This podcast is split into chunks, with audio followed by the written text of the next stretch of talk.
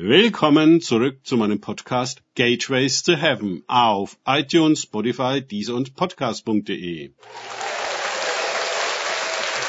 Mein Name ist Markus Herbert und mein Thema heute ist Engel unterstützen uns im Gebet.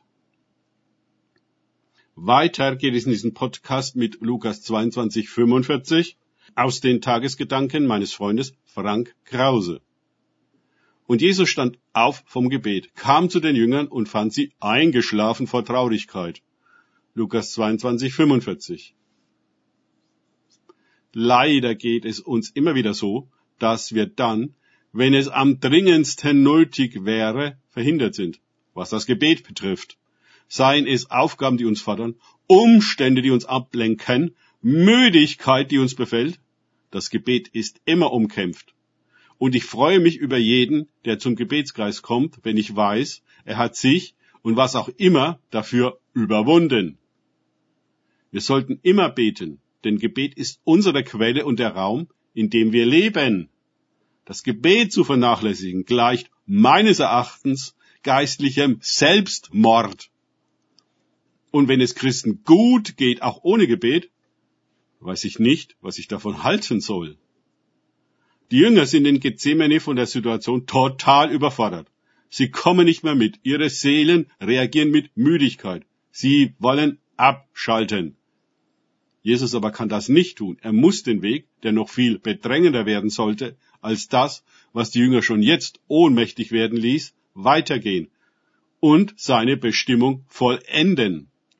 Tatsächlich glaube ich, dass viele Christen weder je in ihre göttliche Berufung kommen, noch den Weg ihrer Bestimmung gehen können, weil das Gebet dafür zu vernachlässigt, verhindert und schwach ist.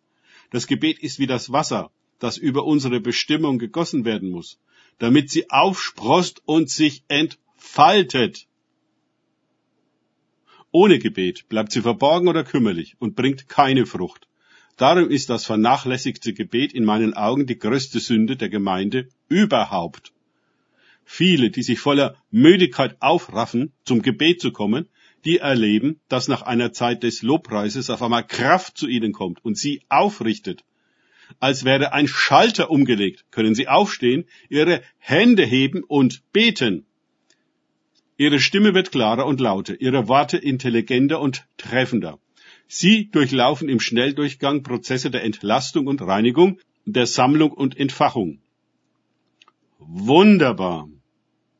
Tatsächlich ist der Engel vom Himmel, der Jesus im Gebet stärkte, Lukas 22, 43, immer noch am Werk und stärkt auch uns, damit wir sehr viel intensiver und anhaltender beten können, als wir es in unserem Zustand eigentlich vermögen. Es ist ein wahres Wunder, welches wir erleben. Das Gebet scheint eine eigene Kraft zu entfesseln, die uns mitnimmt, tiefer, höher und weiter, als wir das für möglich gehalten haben. Dann sind wir so froh, dass wir zum Gebet gekommen sind. Dann sind wir erneuert und bereit, Schritte zu tun, die vorher überhaupt nicht denkbar waren. Eine selige Erfahrung. Während Jesus noch seine Jünger weckt, sind schon Judas und die Häscher gekommen. Jesus ist der Situation gewachsen, die Jünger nicht. Der Abstand zwischen ihnen und Jesus wächst. Es heißt, Jesus folgte dem Trupp von fern. Lukas 22, 54. Von den anderen hören wir gar nichts mehr. Ein ganzes Kapitel lang nicht. Das sollte uns zu denken geben. Danke fürs Zuhören. Denkt bitte immer daran. Kenne ich es oder kann ich es? Im Sinne von erlebe ich es. Sich auf Gott und Begegnung mit ihm einlassen, bringt wahres Leben und Engel, die uns im Gebet unterstützen. Gott segne euch und wir hören uns wieder.